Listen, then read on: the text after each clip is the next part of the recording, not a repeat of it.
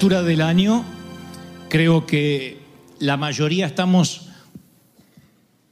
sensibilizados a hacer un raconto o hacer un inventario personal de todo lo que Dios nos ha dado, de lo que nos está por dar, de cómo nos fue, cómo terminamos el año. Y entonces, ayer le pedí al Espíritu Santo que me diera una palabra que Él quisiera hablarle a su pueblo de manera puntual, teniendo en cuenta la fecha, que se termina un año, que llegamos cansados, a veces sin fuerzas, con menos energía. Ah, y creo que todo tiene que ver con cosas que tenemos en la mente, con prejuicios que a veces no nos permiten disfrutar el terminar una vuelta. Si tomamos el cierre de año como el ciclo final, como que se nos termina todo, nos vamos a deprimir porque habrá materias que no terminaste de cursar, cuentas pendientes en tu vida en términos familiares, habrá metas espirituales que no lograste concretar y entonces sientes la frustración que se te fue el año y no lograste muchas cosas. Entonces uno tiene que ver el año en perspectiva y entender que es una vuelta más, que no se terminó la carrera. La carrera la vamos a terminar o el día que bajemos al sepulcro y entremos a la eternidad o que el Cristo venga a buscarnos a nosotros y nos encontremos con Él en el aire. Allí terminaremos la carrera. Mientras tanto, es una vuelta más. Uno tiene que verlo de esa forma para no sentir frustración, para no decir, es que no soy el hombre que soñé ser a esta altura de la vida, o no soy aquella dama o aquella mujer que soñaba cuando niña. Generalmente siempre nos falta cosas. Como digo y como he dicho en tantas ocasiones, nunca tendrás suficiente dinero, ni suficientes fuerzas, ni suficiente salud para hacer eso que ya deberías haber hecho. Y esas cosas que no hicimos, insisto, nos ponen en una situación de frustración porque hay cosas que todavía no llegan, que las tenemos que seguir esperando con esperanza, con fe. Y decimos, wow, se termina otro año y no tengo lo que anhelo, lo que sueño, y no soy siquiera aquella persona que soñaba ser. Entonces el Espíritu Santo me mostraba y me decía, dile a mi pueblo, dile a mis hijos que es una vuelta. Este año 2015 es una vuelta de una carrera que no termina, una maratón de resistencia, donde todavía hay que permanecer, donde no tienes que bajar los brazos. Recordaba, entre otras cosas, o el Señor me hacía recordar, que existe una fascinante teoría que dice que nuestra personalidad está formada por cuatro cuadrantes o cuatro perfiles distintos. Digo esto y ahora aclaro por qué, porque tiene que ver con cómo vamos a terminar el año y quitarnos los prejuicios, las cargas, las autoculpas. Entonces, cuando yo leía esto de los cuadrantes, que alguna vez lo compartí, creo que en la Catedral de Cristal, me recordaba el Espíritu Santo que debemos tenerlo en cuenta para lo que Él quiere darnos a partir de ahora. Uno de los cuatro perfiles o cuadrantes que nos define es el cuadrante abierto, que contiene en nuestro corazón esas cosas, o en tu corazón, esas cosas que tú sabes de ti mismo y que los demás también saben de ti. Es la personalidad pública que todos tenemos, el cuadrante abierto, el perfil abierto. ¿Cómo es fulano de tal? Y es simpático, es, uh, huele bien siempre, eh, el hijo es medio endemoniadito, pero... Mm, la esposa anda medio seria. Pero bueno, ese es el, el, perfil público que uno tiene, ¿no? Y lo que nosotros sabemos también que transmitimos es el perfil o el cuadrante abierto. Luego está el punto ciego, el perfil o cuadrante ciego, que es el punto que no vemos, que allí dentro nuestro están las cosas que los demás saben de nosotros, pero que nosotros no las conocemos. Para nosotros son, son ciegas. Hay gente, siempre dicen que el olor a pie lo, lo sienten todo menos el dueño del zapato. Entonces creo que hay una personalidad, una parte de nuestro perfil que todo el mundo conoce menos nosotros. Es el punto ciego. Existe hasta el punto ciego en los automóviles, un sitio donde no alcanzan los espejos retrovisores para ver que alguien se está adelantando según donde ese otro automóvil esté en la carretera. Es un punto ciego. Y en los perfiles también tenemos un punto ciego, algo que nosotros no sabemos de nosotros, pero que los demás sí saben. Luego está el cuadrante oculto, que contiene esas cosas que tú sabes de ti mismo, pero que los demás no conocen. Y eso es lo que somos en realidad. El perfil oculto. Ya no es el ciego, el que nosotros no sabemos, sino el oculto, el que sabemos cómo somos, sabemos que tenemos cierto carácter, que eh, nuestro nivel de, de, explosión está a punto de estallar, eh, nuestro umbral de resistencia ya está a punto de ser sobrepasado y decimos, estas cosas me exasperan, estas cosas me sacan, pero nadie lo sabe. Nadie conoce nuestras debilidades, nadie conoce nuestros, lo que sentimos en lo profundo del corazón, es un perfil oculto. Y luego el perfil desconocido, que contiene las cosas que ni tú conoces, ni los demás tampoco de ti mismo, y es así donde trabaja el Espíritu Santo. Pero lo cierto es, para que no se hagan rollo con esto, es que muchos de nosotros llegamos a fin de año y nos detenemos en, o nos quedamos atascados en ese cuadrante oculto en esas cosas que nosotros sabemos de nosotros mismos, pero que los demás no conocen. Y eso es lo que nosotros escondemos que en realidad somos. Eso es lo que nosotros somos personalmente. Y cuando nosotros no lo exponemos ante el Señor o no lo decimos, la iglesia puede llegar a convertirse en el sitio más teatral de la historia. En la iglesia, la iglesia suele haber la mayor hipocresía, en todas las iglesias cristianas, la mayor hipocresía del mundo se concentra en las iglesias, porque todos se estancan en ese cuadrante oculto, todos tienen una cosa que no quieren mostrar, que no quieren confesar para que los demás no lo juzguen, para que los demás no murmuren en contra de él.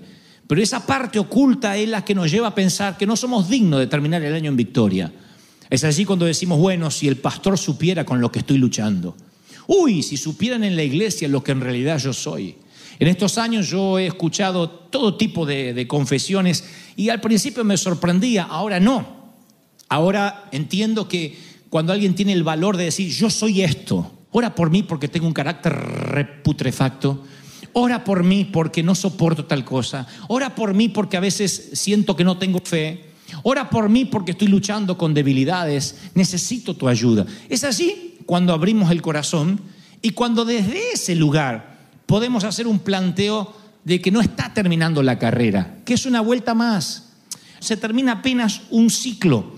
Y tú dices, ¿y cómo hago con las cosas ocultas, con ese cuadrante oculto, con esa parte de mí que no puedo resolver?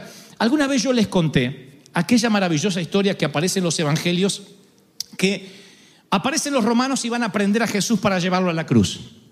Ninguno de los discípulos uh, defiende al maestro, excepto Pedro. Pedro saca una espada y le corta la oreja al criado del sumo sacerdote, literalmente se la rebana. Saca una espada y hace... y hay que tener puntería para rebanar la oreja. O tenían las orejas como el hobbit, o tenía buena puntería, pero le, le rebana la, la oreja a Malco, que era el criado de un sumo sacerdote. Y, a ver, no le quitemos seriedad al asunto.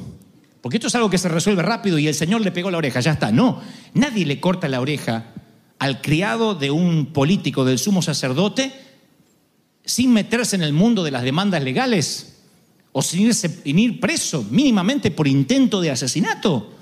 Pedro era algo que lo iba a perseguir de por vida y cada fin de año que llegara iba a decir, ay, pero le corté la oreja al tipo este. Ahora me llegó otra demanda más, dice que no escuche, ¿cómo va a escuchar si le cortaste la oreja?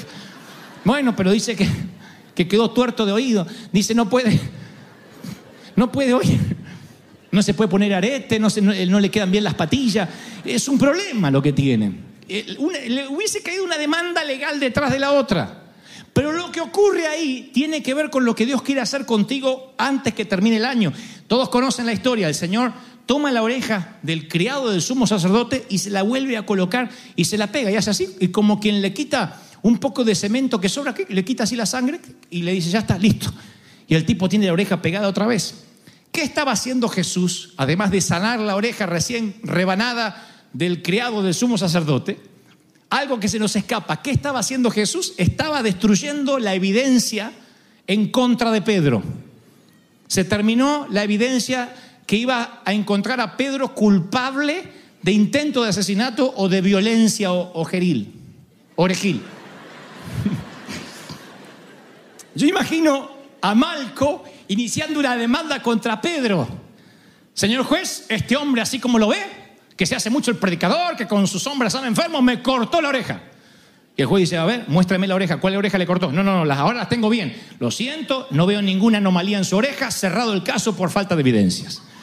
¿Es eso lo que hizo Jesucristo en la cruz para que este año cierre el caso por falta de evidencia? No hay oreja cortada, no hay nada que te culpe, por eso el Espíritu Santo me dice que este mensaje va para alguien.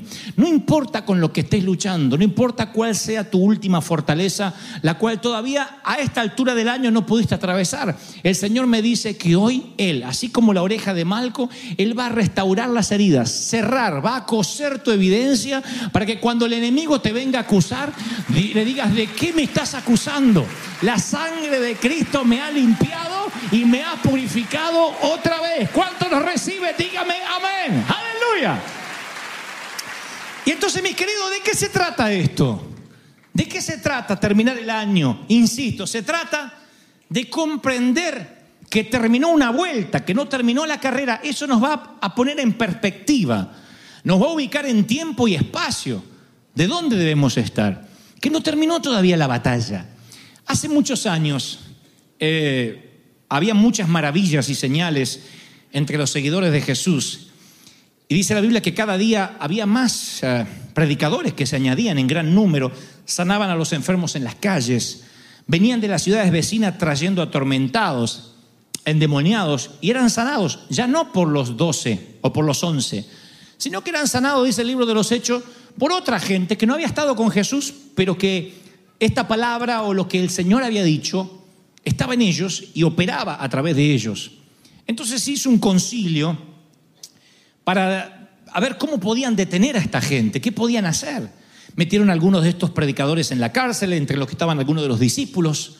El ángel va y los libera, les abre las puertas de la cárcel y los deja libres y al otro día estaban predicando otra vez. Y se reúne el Sanedrín y dice, mire, hemos hallado que las cárceles están abiertas de modo sobrenatural, eh, que los que ponemos en la cárcel escapan, los mandan a llamar y le dicen, dejen de predicar, que están trastornando la ciudad. Los discípulos contestan, discípulos que habían seguido a Jesús y otros que se habían unido a último momento, contestan, mire, nosotros obedecemos a Dios, no a los hombres. Y el Dios que levantó a Jesús, que ustedes mataron colgando de un madero, este Dios es el que nos envía a predicar. Y no saben qué hacer, el Sanedrín no sabe qué decirles, cómo parar a esta turba, cómo detener a gente que tiene poder de Dios, que la resurrección de Cristo está en ellos, que el Señor opera milagros a través de ellos, no saben cómo pararlo y están en una discusión.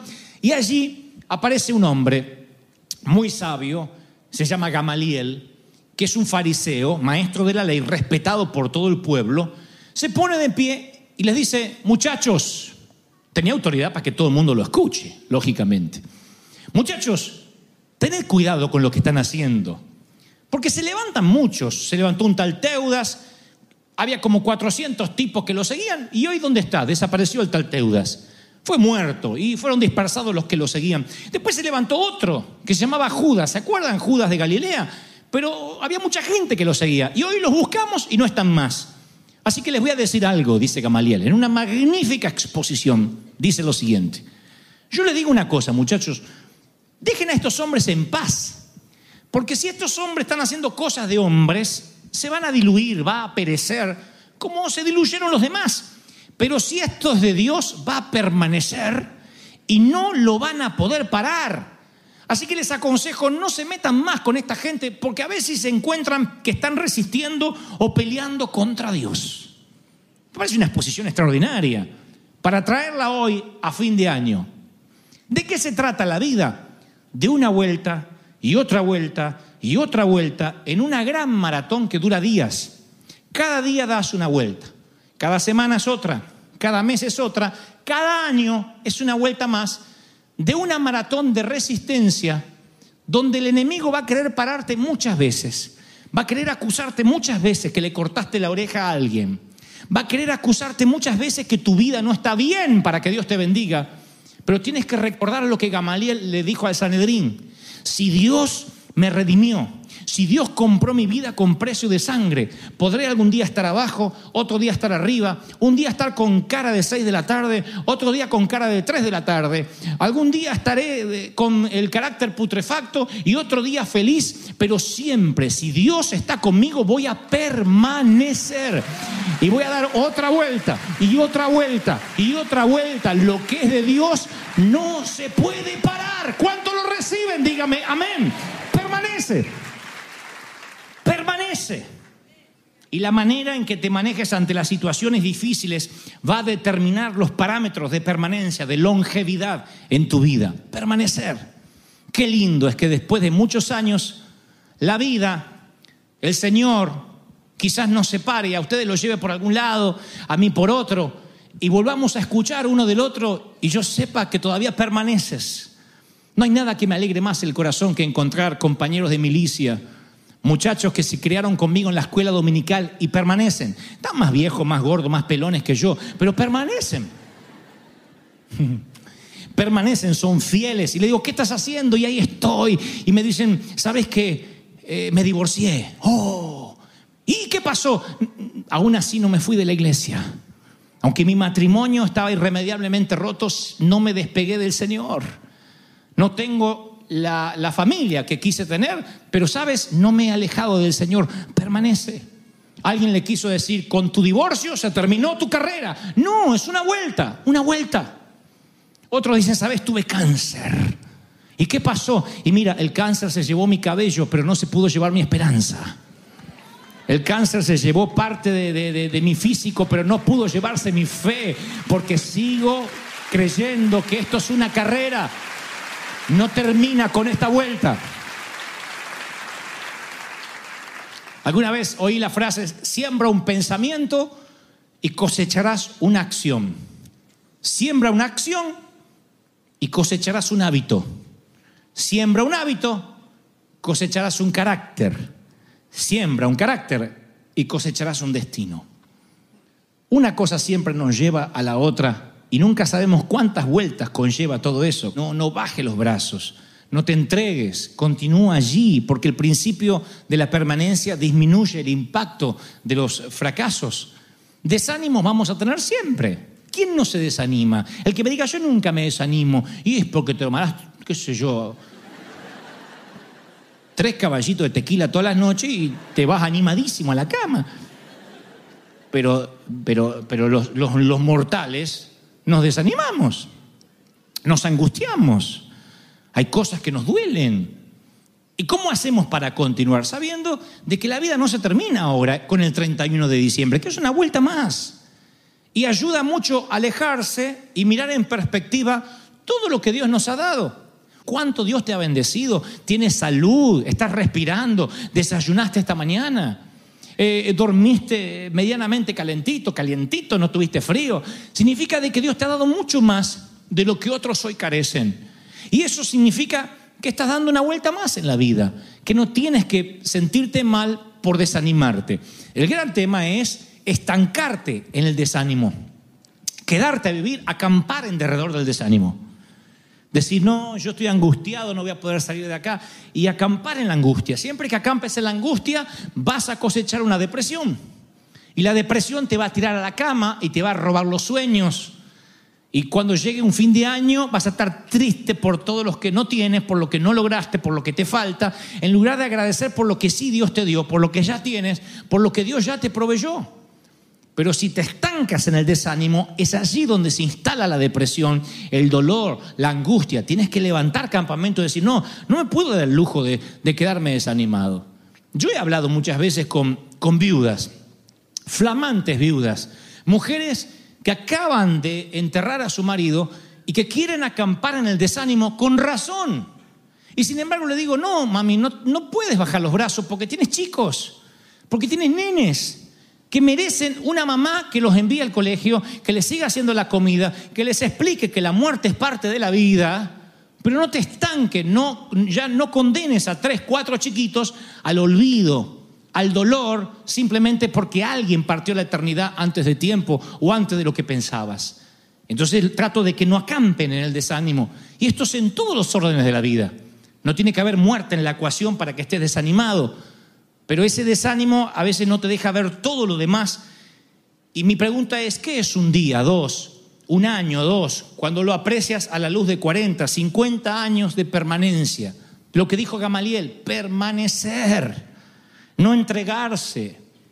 El secreto tuyo es que el 31 de diciembre del 2016 estés aquí, si Dios no te lleva a otra ciudad que, si Cristo no viene antes, el 31 de diciembre de 2033, estés aquí, más joven, más, más viejo, más achacado, más joven yo, eso quise decir, porque yo voy eh, cada vez más me voy achicando, pero, pero la vida es así.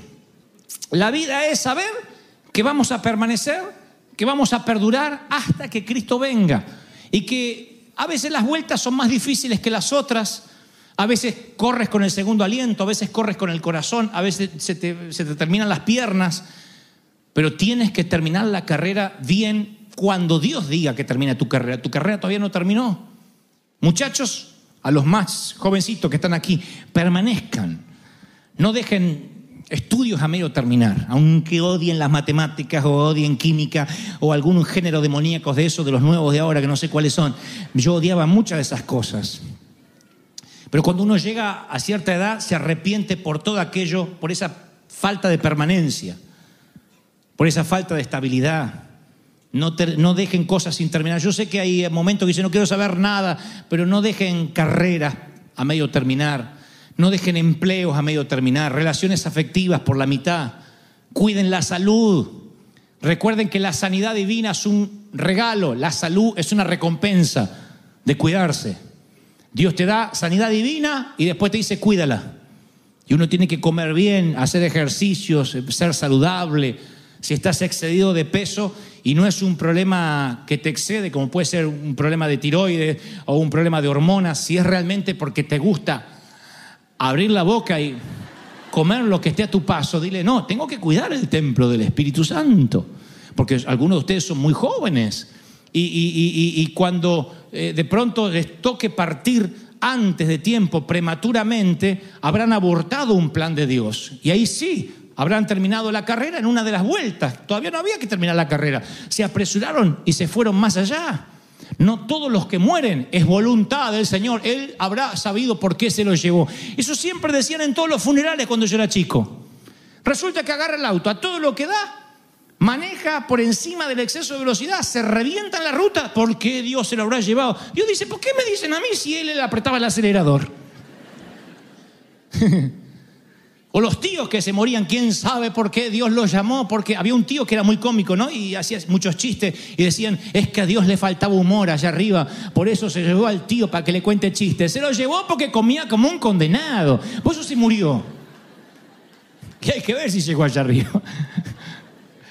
porque lo que comía lo, también lo, lubricaba, así que capaz que fue para abajo. Entonces Dios dice, tienes que cuidar lo que te he regalado. Tú, tú, eh, no dejen cosas por la mitad en términos intelectuales. Digan, el año que viene propónganse decir, voy a terminar el libro que empiece. Cuando empiece, hay gente que empieza tres páginas del libro y dice, no, me aburrió. Leí un poquito al final. No, lean, terminen, empiecen y tengan una dieta de lectura y digan, voy a terminar. No propongan, no se propongan, voy a orar una hora diaria, porque esas son las cosas que nos agarran a fin de año. Una hora diaria todos los días y después no aguantas nada y te frustra. A los tres minutos se te acabaron las palabras.